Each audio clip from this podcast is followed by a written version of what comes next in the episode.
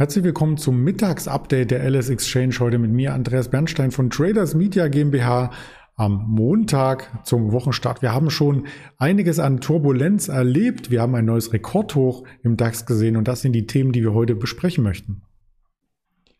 Wir wollen über den DAX-Rekord natürlich äh, sprechen. Wir wollen darüber sprechen, wie es äh, Tesla geht, wie es Netflix geht, wie es einer Philips geht. Und dazu haben wir heute den Stefan quasi in Düsseldorf zugeschaltet. Hallo Stefan.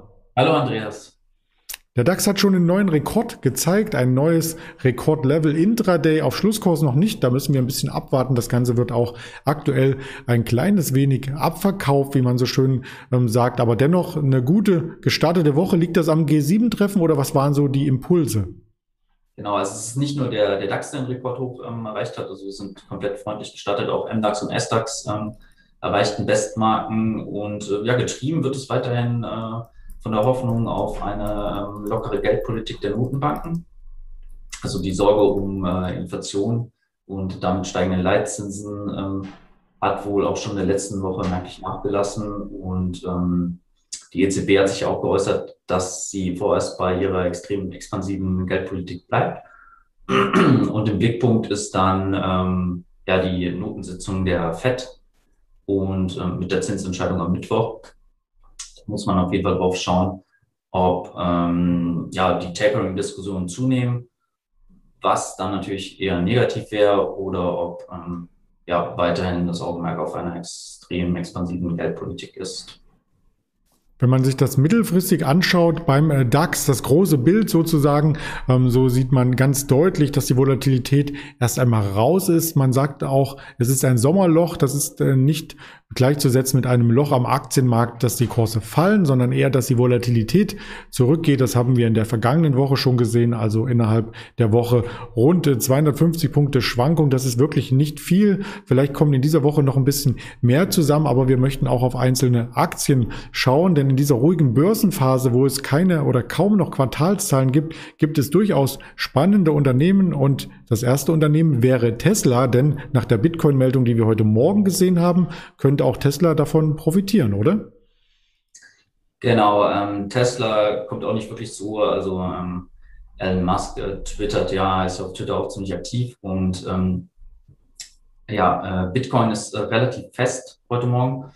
Und ähm, ja, wie schon gesagt, war Elon Musk halt äh, mit einem Tweet oder hat dazu etwas getweetet. Und zwar ähm, will Tesla den Bitcoin als Zahlungsmittel wieder akzeptieren ähm, wenn sich zeigt, dass ein angemessener Anteil von etwa 50 Prozent ähm, an, erneuerbar, an, erneuerbaren Energien bei der Bitcoin, bei dem Bitcoin Mining äh, genutzt wird. Und es dabei zudem einen positiven Trend in diese Richtung gäbe. Ja. Und das hat natürlich den Bitcoin bewegt. Tesla ist ähm, leicht fester bei äh, 95 Euro Vielleicht gibt es da noch Nachwirkungen, wenn dann die ganzen ähm, Tesla-Bestellungen reinkommen über den Bitcoin-Bereich. Das dürfte vielleicht der Fall sein, wenn auch das Sommerwetter hier zulegt und vielleicht der ein oder andere einen Ausflug machen möchten mit einem Elektro-Car. Wer nicht die Ausflüge macht, sondern zu Hause bleibt und sich vielleicht noch die ein oder andere Serie anschaut, vielleicht auch über Netflix, für den gibt es auch eine neue Meldung. Genau, also es sind alles kleinere Meldungen heute. Ähm, bei Netflix ähm, gab es eine Meldung, dass sie eine neue Umsatzquelle erschließen. Zwar will der Streaming-Marktführer ähm, mit einem eigenen Online-Shop für Fanartikel die Weichen stellen äh, für einen größeren Einstieg ins äh, Merchandising-Geschäft. Ähm, da ist ja der Rivale Walt Disney schon seit Jahrzehnten aktiv ähm, mit dem Verkauf und der Vermarktung von Produkten für ja, Anhänger seiner Comics, Filme und Serien. Und ähm, ja, Netflix möchte jetzt diesen Markt wohl auch erschließen. Bei Disney kann ich mir das gut vorstellen, dass man sich so einen Goofy als Schlüsselanhänger oder so holt. Aber was nimmt man äh, von ähm, Netflix dann? Das Damen Gambit irgendwie als Schlüsselanhänger kann ich mir schwer vorstellen. Das weiß ich nicht genau, aber es gibt ja, glaube ich, zum Beispiel ähm, von der Serie Stranger Things gibt es, glaube ich, mhm. auch schon ein Lego-Modell. Und ähm, ja, da gibt es wahrscheinlich auch einige ähm, Eigenproduktionen, wo man vielleicht ähm, die man vielleicht irgendwie in dem Bereich vermarkten kann. Da bin ich sehr gespannt. Gespannt bin ich auch auf die Netflix-Aktie, wann sie denn aus dieser Seitwärtsphase mal ausbricht. Seit letztem Jahr Sommer, grob gesagt, zwischen 400 Euro und 460, 470 Euro schwankt die Aktie momentan am unteren Band. Ähm, wirkt das auch die Gefahr, dass die Aktie ein bisschen in Vergessenheit gerät? Ähm, ich glaube, in Vergessenheit gerät die Aktie nicht wirklich, weil ähm, ich meine, es ist die Nummer eins im Streaming-Markt, das ist ein Riesenunternehmen. Ähm, ja, aber wie du schon gesagt hast, das ist so eine Seitwärtsbewegung, die wir halt jetzt gesehen haben und da muss man dann schauen, wie sich das jetzt weiterentwickelt. Ich hatte das mit Hinblick auf äh, die Fangdiskussion ähm, genannt, denn das waren ja die großen Aktien, die vor wenigen Jahren noch in eigenen Produkten gebündelt wurden. Mittlerweile das G äh, für Google gibt's auch nicht mehr, heißt ja jetzt Alphabet und es droht eine Gefahr, so hatte auch Jim Cramer ähm, gesagt in seinem letzten Stream. Netflix ist die schwächste der Fangaktien, fliegt das Unternehmen aus der Gruppe. Das könnte man ähm, orakeln und das wäre dann ähm, eher ein Short-Signal. Das wollte ich hier quasi noch mit nachreichen. So meinte ich das. Design, ja.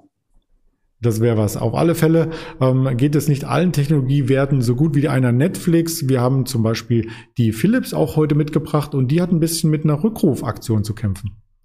Genau, Philips ist ein Medizintechnikkonzern ähm, und da gab es eine Meldung, dass ähm, ähm, ja ein Rückruf von Atemgeräten ähm, in den USA die Aktie belastet.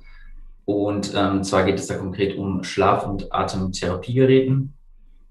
Und da kommen wohl weitere Kosten von 250 Millionen ähm, auf Philips zu, zusätzlich zu den Rückstellungen aus dem ersten Quartal.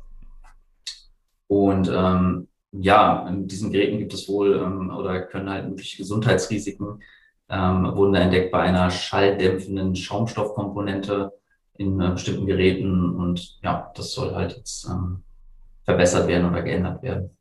Ja, die Aktie auch ziemlich unter Druck, unter Druck bei 5,3 Prozent äh, schwächer heute zu sehen auf den Kurs-Tableaus. Trotzdem ein ganz guter Chart, wenn man vom letzten Jahr ausgeht. Also insgesamt auf Jahressicht ist die Aktie ja noch im Plus. Genau, die Aktie war ja im Corona-Tief da auch ungefähr so bei um die 30 ähm, und jetzt steht sie bei 44. Also ja, ja, weitere Technologieunternehmen haben wir porträtiert, unter anderem am Wochenende auch die Microsoft. Wenn Sie das als äh, Zuschauer der Kanäle hier noch einmal nachvollziehen möchten, dann ist der YouTube-Kanal genau das Richtige. Und auch die Hörvarianten stehen bereit auf Spotify, dieser Apple Podcast und Per Bild erreichen wir Sie sehr gerne unter Instagram, unter Facebook, unter Twitter, auch mit kurzen Textnachrichten. Also ganz viele Informationen von der Alice Exchange. Und danke für deine Informationen erst einmal, Stefan, und eine schöne sonnige Woche. Ja, vielen Dank. Wünsche ich dir auch. Das wünschen wir auch allen Zuschauern. Bis dahin alles Gute, ihr Andreas Bernstein.